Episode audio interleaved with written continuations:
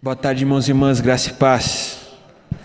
Estou muito feliz por estar aqui com vocês mais uma vez, por poder compartilhar um pouco da palavra um pouco daquilo que Deus tem colocado no meu coração. Quando eu era um pouco mais novo, eu fui em um acampamento aqui da igreja, e o diretor desse acampamento falou sobre como muitas vezes nós valorizamos testemunhos que são considerados por nós extraordinários e simplesmente menosprezamos os testemunhos que são mais simples, os testemunhos que são mais comuns. Nós normalmente adoramos testemunhos de ex-usuários de drogas, de ex-criminosos.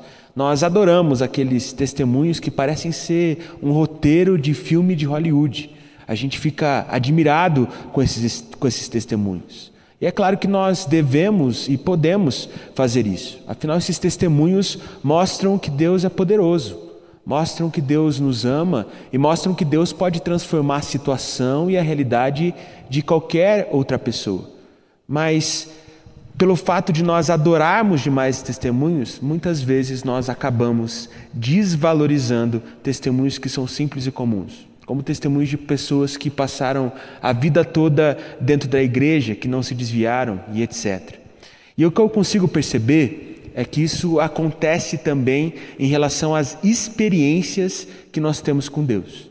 Muitas vezes nós valorizamos demais aquelas experiências que nós consideramos ser extraordinárias, que nós consideramos ser sobrenaturais, e menosprezamos quando Deus fala conosco de forma simples, como quando nós lemos a Bíblia, por exemplo. E nós não devemos fazer isso de jeito nenhum. O que eu percebo com isso é que muitas vezes as pessoas parecem buscar mais uma experiência com Deus do que a Deus de fato. E por isso não têm as suas vidas transformadas. Tem muita gente que eu consigo perceber que ora não para conversar com o Senhor, não para aprofundar o seu relacionamento com Deus, mas que ora apenas para ter uma experiência que a proporcione a ter aquilo que ela quer. Tem muita gente que lê a Bíblia não para ouvir a voz de Deus, não para aprender os princípios do Senhor, mas simplesmente para olhar para Deus e dizer o seguinte: Ó oh, Senhor, estou fazendo a minha parte, estou fazendo aquilo que eu posso. Agora está na hora de você vir e fazer a sua parte. Está na hora de você vir e fazer aquilo que é sobrenatural. Enfim, tem muita gente que está sempre atrás de apenas ter experiência com Deus, do que de fato buscar a Deus de verdade e com toda a sua intensidade. Tem muita gente que fica buscando o sobrenatural e se esquece daquilo que é simples, se esquece daquilo que é natural, sem entender que o que faz o sobrenatural de Deus acontecer nas nossas vidas é justamente aquilo que é simples, é justamente aquilo que é básico, é justamente aquilo que é natural. O que eu tenho percebido na, na minha caminhada é de que o sobrenatural de Deus em nossas vidas é natural quando nós buscamos a Ele e não apenas temos experiências com Ele. E o que é mais interessante, quanto mais nós buscamos ao Senhor, mais experiências sobrenaturais nós temos, naturalmente. E pensando dessa forma e a partir dessa reflexão, que essa mensagem surgiu no meu coração. Mensagem essa que eu intitulei com o tema: O sobrenatural natural de Deus. Para que possamos conversar sobre isso, eu convido os irmãos a abrirem suas Bíblias no livro de Marcos, no capítulo 8. Nós vamos ler do verso 22 ao verso 26. Marcos, capítulo de número 8, do verso 22 ao verso 26.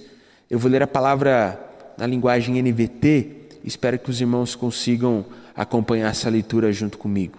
Marcos, capítulo de número 8, do verso 22 ao verso 26, onde a palavra do Senhor diz assim: Quando chegaram a Betsaida, algumas pessoas trouxeram um cego a Jesus e lhe pediram que o tocasse. Ele tomou o cego pela mão e o levou para fora do povoado. Em seguida, cuspiu nos olhos do homem, pôs as mãos sobre ele e perguntou: Vê alguma coisa? Recuperando aos poucos a vista, o homem respondeu: Vejo pessoas, mas não as enxergo claramente parecem árvores andando. Jesus pôs as mãos sobre os olhos do homem mais uma vez, e sua visão foi completamente restaurada. Ele, ele passou a ver tudo com nitidez. Então Jesus se despediu dele e disse: Ao voltar para casa, não entre no povoado. Vamos orar? Senhor Deus Pai, nós te agradecemos, Senhor, te agradecemos pelo seu amor, pelo seu cuidado, por tudo aquilo que o Senhor tem feito em nossas vidas, Pai. E nesse momento em especial, nós te pedimos para que o Senhor venha com a sua presença e transforme o nosso viver, Pai. De forma que essa palavra que será falada e ouvida não seja apenas uma palavra falada, uma palavra ouvida, mas que ela de fato faça vida em nossos corações, Pai pois nós queremos a Sua presença, nós queremos ser transformados por Ti. Portanto, toque em nossas vidas nessa tarde e nos faz ser cada vez mais parecidos com Jesus. Esse é o nosso pedido, esse é o nosso desejo. É isso que nós pedimos em nome de Jesus. Amém. Irmãos, acredito que a partir desse texto de Marcos nós podemos aprender três coisas. E essas três coisas serão os três pontos que vão nortear minha mensagem nessa tarde. E a primeira coisa que nós podemos aprender com esse texto de Marcos é a seguinte: Jesus age na intimidade. Que nós podemos perceber nesse texto é quando Jesus chegou naquela cidade junto com os seus discípulos, algumas pessoas levaram até Jesus um cego. O que nós podemos perceber é que aquelas pessoas pediram para que Jesus tocasse naquele deficiente visual. Mas o que a gente consegue entender aqui é de que o que aquelas pessoas realmente queriam era que Jesus curasse aquele cego. Mais do que isso, o que dá para a gente perceber claramente é que aquelas pessoas queriam ver com os seus próprios olhos Jesus realizando o milagre, Jesus curando aquele deficiente visual. E o que me chama a atenção nesse texto é de que Jesus não cura aquele cego na frente de todo mundo. Não, muito pelo contrário. Jesus toma ele pela mão leva ele para fora do povoado, para longe do meio do povo, e ali, distante, na intimidade, cura aquele deficiente visual e transforma a vida dele de forma sobrenatural. E o que eu consigo perceber e o que eu vejo é de que isso muitas vezes é realidade na nossa vida com Deus. Isso é uma realidade na nossa caminhada com o Senhor. Ele faz as coisas em nós na intimidade. É claro que o Senhor fala conosco quando nós estamos no meio do povo. O Senhor fala conosco em um culto, o Senhor fala conosco em uma pregação, o Senhor fala conosco em um evento que nós participamos. Mas a verdade é que a transformação que o Senhor faz nas nossas vidas, ela acontece na intimidade. E essa transformação é sim uma transformação sobrenatural. Afinal, é uma ação de Deus em nosso viver. Mas apesar de ser uma transformação sobrenatural, ela acontece de forma natural em nós, quando nós nos propomos a fazer aquilo que é básico, quando nós nos propomos a fazer aquilo que é simples, quando nós nos propomos a buscar a Deus na intimidade. E o que é mais interessante é que para que Ele nos transforme, nós não precisamos ter uma experiência extraordinária mas sim uma experiência sobrenatural que acontece de forma natural em nossas vidas, quando nós simplesmente buscamos a Deus. Mas muitas vezes a gente não está disposto a adentrar na intimidade, nós queremos apenas ter experiências que são extraordinárias. Eu me lembro quando eu era adolescente, aqui na igreja nós tínhamos um líder que ele sempre contava um testemunho de sobre como ele começou a ter uma caminhada mais firme com o Senhor. Aquele testemunho era muito impactante. Ele dizia que ele, em determinado momento da vida dele, ele estava numa campanha evangelística. Ele, junto com algumas pessoas do grupo King's Kids, foram até uma cidade específica para evangelizar ali, para falar de Jesus para aquelas pessoas daquela cidade em específico. Ele disse que, mesmo indo nessa campanha, ele ainda tinha muitas incertezas. Ele não tinha certeza se Deus de fato existia. Ele não tinha certeza de salvação. Ele não tinha certeza se Deus amava ele. Ele não tinha certeza se Deus tinha um plano para a vida dele. Mas mesmo com essas incertezas, Deus começou a falar ao coração dele. Deus começou a se revelar para ele. Ele disse que um determinado momento dessa campanha, ele estava ali no lugar onde eles estavam dormindo, ele estava debaixo de um pé de manga. Ele disse que nesse momento ele começou a sentir a presença de Deus. Então ele olhou para aquele pé de manga e, e disse o seguinte: Senhor, se o Senhor realmente existe, se o Senhor realmente me ama, se o Senhor realmente tem um plano para a minha vida, que caia uma manga dessa mangueira agora. Ele fala que quando ele acabou de falar essas coisas, plum, caiu uma manga na frente dele. Ele começou a pensar: foi só uma manga? Isso pode ter sido uma coincidência, pode ter sido um vento, pode ter sido alguma coisa que aconteceu. Talvez não tenha sido Deus. Ele disse que só dele pensar isso, quando ele pensou, simplesmente começou a cair um monte de manga daquele pé de mangueira. E ele teve certeza que não era coincidência. Ele teve certeza ali que era Deus. Eu lembro quando a gente era mais novo, a gente ouvia essa história, a gente ficava impressionado, a gente queria vivenciar o mesmo, a gente queria ver as mesmas coisas com os nossos próprios olhos. Eu me lembro muito bem de uma vez que eu voltei de um acampamento, e eu voltei muito sedento. Eu realmente queria mais de Deus, eu queria conhecer mais a palavra, eu queria conhecer mais sobre oração.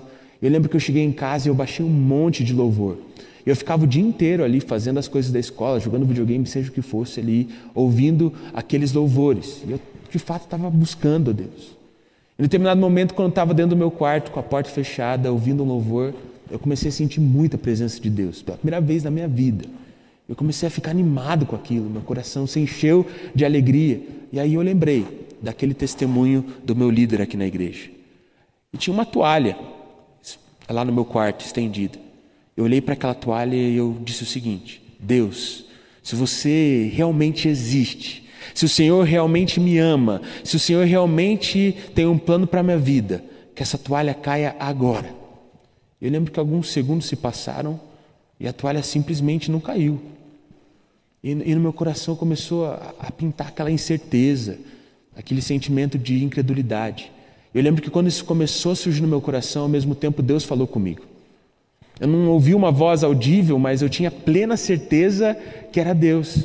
E ele me dizia o seguinte: eu não preciso provar para você que eu existo, sendo que você já está provando da minha existência de forma natural, através da minha presença. Irmão, essa experiência simples e profunda foi muito mais impactante e muito mais sobrenatural do que ver um monte de manga caindo de uma mangueira. E aquilo transformou meu viver de forma completa. Quando eu conto essas histórias e quando eu falo sobre aquilo que eu desfruto na presença de Deus, tem muita gente que olha para mim e fala: Mas Juninho, eu não sinto isso que você está falando. Quando eu oro, eu não sinto a presença de Deus. Na verdade, parece que no meu dia a dia Deus está distante. Às vezes até parece que Deus não se importa. Às vezes até parece que Deus não enxerga os meus problemas, não enxerga que eu estou passando por dificuldades. E sabe, irmão, provavelmente você está passando por isso, porque talvez você está esperando algo sobrenatural acontecer na sua vida, sem fazer aquilo que é natural, sem fazer aquilo que é básico. Talvez você está aí querendo que algo aconteça de forma extraordinária e imediata e transforma a sua vida de uma hora para outra, sendo que a verdadeira transformação que Jesus tem para nós acontece em partes com calma, na intimidade que nós podemos ter com Ele. Assim como aconteceu com aquele cego, que foi transformado, sim, de forma sobrenatural, mas de forma tão simples, com palavras tão comuns, pois é assim que Jesus age na nossa vida, na intimidade e nos transformando em pessoas cada vez mais parecidas com Ele. Isso nos leva à segunda coisa que nós podemos aprender com esse texto de Marcos. A transformação que Jesus proporciona é completa e não parcial. O que nós podemos perceber nesse texto é que, em um primeiro momento, Jesus cuspiu nos olhos daquele deficiente visual e então perguntou se agora ele via alguma coisa. E ele disse que de fato ele estava vendo algumas coisas, mas que ainda não via de forma clara. Ele via pessoas como se fossem árvores. E Jesus falou: tem alguma coisa estranha aí, vamos, vamos ver o que a gente pode fazer. E Jesus, mais uma vez, tocou naquele cego. E depois que Jesus colocou a mão naquele deficiente visual, ele teve, ele teve então a sua visão completamente restaurada. Ele foi completamente curado e, consequentemente, teve a sua vida completamente transformada. E o que eu percebo muitas vezes é de que algumas pessoas têm uma experiência com Deus. Elas vão num evento evangelístico, elas ouvem uma pregação e decidem seguir a Jesus. Portanto, começam a ver a vida de forma melhor, começam a ver a vida de forma mais clara. Mas por não aprofundarem o seu relacionamento com Deus e ficarem apenas naquela experiência, elas ainda continuam vendo a vida de forma turva. Elas ainda não conseguem entender o que de fato é viver uma vida com Jesus. E por isso, muitas vezes, muitos se perdem no meio do caminho, pois, pois enxergam a vida ainda do modo caído. Por isso não conseguem se libertar daquilo que as prende. Não conseguem se libertar de pecado de estimação, não conseguem se libertar da culpa, Não consegue se libertar das coisas que façam com que ela não seja transformada. Simplesmente porque ficam agarradas demais na experiência e não aprofundam o seu relacionamento com Deus. E sabe, irmão, não quero que você se confunda. Eu tenho plena certeza que o desejo do coração de Deus é que a gente tenha experiências com Ele. Mas mais do que isso, eu acredito que Deus deseja que essas experiências nos levem a aprofundarmos cada vez mais o nosso relacionamento com o Senhor. De forma que a transformação que Ele faz nas nossas vidas não seja parcial, mas sim completa, assim como aconteceu na vida daquele deficiente visual. Eu lembro alguns anos atrás, quando eu estava numa célula, e a pergunta que estava norteando a nossa discussão e a nossa conversa naquele momento era a seguinte: o que falta para a gente aprofundar o nosso relacionamento com Deus e de fato sermos totalmente transformados pelo Senhor? E a maioria das pessoas deu aquela desculpa básica, aquela desculpa de sempre. Olha, eu não, não vou, não aprofundo meu relacionamento com Deus porque eu não tenho tempo. Eu não tenho tempo de buscar a Deus, eu não tenho tempo de ler a palavra e, consequentemente, eu não tenho a vida transformada. Outras pessoas foram um pouco mais sinceras. Eu lembro de um menino em especial que ele falou assim: ah, o que falta para mim é vergonha na cara. Eu não consigo colocar a Deus em primeiro lugar e simplesmente minha vida não é transformada, não tenho um relacionamento que seja mais profundo com o Senhor. Mas teve um menino em especial que ele disse algo que eu nunca vou esquecer. Ele olhou para a gente e disse o seguinte: ó, oh, a minha vida ainda não foi transformada porque eu estou esperando algo acontecer. Eu estou esperando Deus fazer alguma coisa sobrenatural na minha vida para que então eu entre nos trilhos, para que então eu possa seguir a Jesus. E sabe, irmãos, aquele menino tinha muito potencial. Aquele menino tinha muito potencial para transformar a vida dele, dos amigos, da família, da nossa célula. Mas simplesmente não aconteceu. Porque ele ficou esperando algo acontecer. Ele nunca se dispôs a fazer o básico, ele nunca se dispôs a ir mais profundo. Portanto, o sobrenatural que ele esperava nunca aconteceu e, consequentemente, ele nunca teve a sua vida transformada. E tem muita gente que é como esse menino. Passa a vida inteira esperando algo sobrenatural acontecer, esperando algo extraordinário acontecer, porque não entende de que para que o sobrenatural de Deus aconteça nas nossas vidas, nós, em primeiro lugar, devemos fazer aquilo que é simples, aquilo que é básico. Pois o simples em Jesus e na intimidade com Jesus é que transforma tudo em nossas vidas, renova o nosso viver e nos traz força para enfrentarmos toda e qualquer dificuldade. Isso nos leva à terceira e última coisa que nós podemos aprender com esse texto de Marcos. Não é o coletivo que altera o individual, é o individual que altera o coletivo. Logo após curar aquele homem, Jesus pede para que ele retornasse para a casa dele, mas que no caminho que ele fizesse de retorno para casa, ele não passasse pelo povoado. Provavelmente Jesus fez isso porque ele não queria que aquela pessoa que tinha sido curado espalhasse a notícia para todas as pessoas. Afinal, Jesus fez isso algumas vezes, nós podemos perceber isso nos evangelhos. Ele curava algumas pessoas e ele não queria que aquela pessoa que tinha sido curada espalhasse a notícia para todo mundo. Então, provavelmente, Jesus falou isso para que ele não espalhasse a notícia de que ele tinha sido curado por Jesus. Mas, ao mesmo tempo, eu acho que isso também nos traz um entendimento de uma coisa. Jesus estava olhando para ele dizendo: Ó, oh, você me conheceu no meio do povo, mas você não foi transformado no meio do povo. Você foi transformado na intimidade. Portanto, o mais importante a partir de agora é você entender: não é no meio do povo, é aqui, na intimidade comigo, que você vai continuar e permanecer sendo transformado. E nós precisamos entender isso, meus irmãos. O que de fato nos transforma, o que de fato nos traz vida, o que de fato nos faz entender o que realmente é viver uma vida com o Senhor não é o que acontece no meio do povo, mas sim o que acontece na nossa intimidade com Deus. Eu faço parte de liderança da igreja desde que eu sou adolescente. E o que eu consigo perceber é de que muitas vezes as histórias sempre se repetem, só que com pessoas diferentes. Porque muitas vezes parece que as pessoas sempre cometem os mesmos erros, só que em momentos diferentes, em tempos diferentes, em ocasiões e contextos diferentes. Toda vez, pelo menos uma vez por ano, ou uma vez a cada dois anos, vem uma pessoa pedir para conversar e ela senta com a gente e conversa. Olha, infelizmente eu tô, tô saindo para igreja, tô saindo da igreja. Eu tô indo para outra igreja, porque lá, meu amigo, lá o negócio é bom. Lá a palavra é poderosa. Lá o louvor é impecável, lá o culto não tem um erro e lá as pessoas amam Jesus. Lá as pessoas são transformadas, lá as pessoas são avivadas. Então eu estou indo para lá para ter a minha vida transformada. Porque ela pensa que o coletivo vai alterar o individual. Ela pensa que aquilo que acontece no meio do povo vai alterar aquilo que está dentro dela, aquilo que ela deveria estar fazendo. E sabe, eu não estou dizendo aqui que o ambiente não ajuda, muito pelo contrário. É claro que o ambiente ajuda, é claro que o ambiente estimula, é claro que o ambiente incentiva, mas é só na intimidade que nós temos com o Senhor é que nós somos realmente transformados. E o que eu consigo perceber, meus irmãos, é que essas pessoas, na maioria das vezes, acontece duas coisas. Ou ela vira aquela pessoa que fica mudando de igreja quase todo ano, ou é aquela pessoa que simplesmente larga os caminhos do Senhor. Não vai no culto, não tem uma vida de oração, não lê a palavra.